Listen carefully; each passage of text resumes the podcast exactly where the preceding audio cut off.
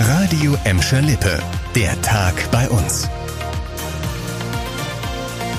Mit Annika Böhnig. Hallo zusammen.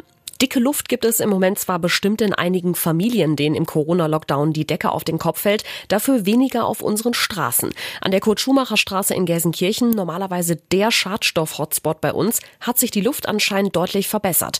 Wir haben mal bei der Stadt Gelsenkirchen nachgefragt, wie sich die Schadstoffbelastung an der Messstelle in Schalke Nord im letzten Jahr entwickelt hat. Offizielle Zahlen gibt es zwar erst gegen Ostern vom Landesumweltamt. Ein inoffizieller Trend zeige laut Stadt aber, dass die Feinstaubwerte im letzten Jahr nur etwa etwa die Hälfte der erlaubten Belastung erreicht hätten. Auch die Werte für Stickoxide seien im grünen Bereich, heißt es. Ende 2019 hatten ja sogar noch Fahrverbote für ältere Diesel auf der Kurt-Schumacher-Straße gedroht. Die bessere Luft jetzt könnte natürlich eine Folge des Corona-Lockdowns sein. Dadurch waren im letzten Jahr deutlich weniger Autos auf den Straßen unterwegs.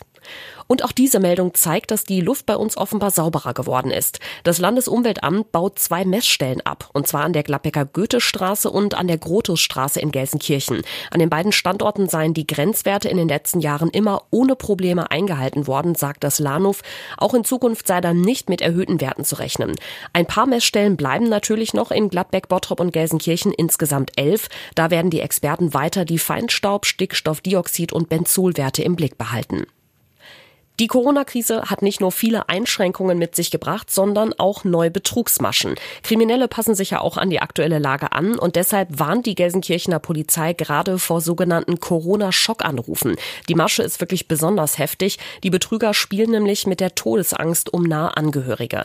Sie rufen vor allem ältere Menschen an und geben sich als Verwandte aus, die angeblich an Corona erkrankt seien und dringend Geld für die Behandlung und teure Medikamente bräuchten. Ein Bote würde das Geld bei den Opfern Opfern abholen.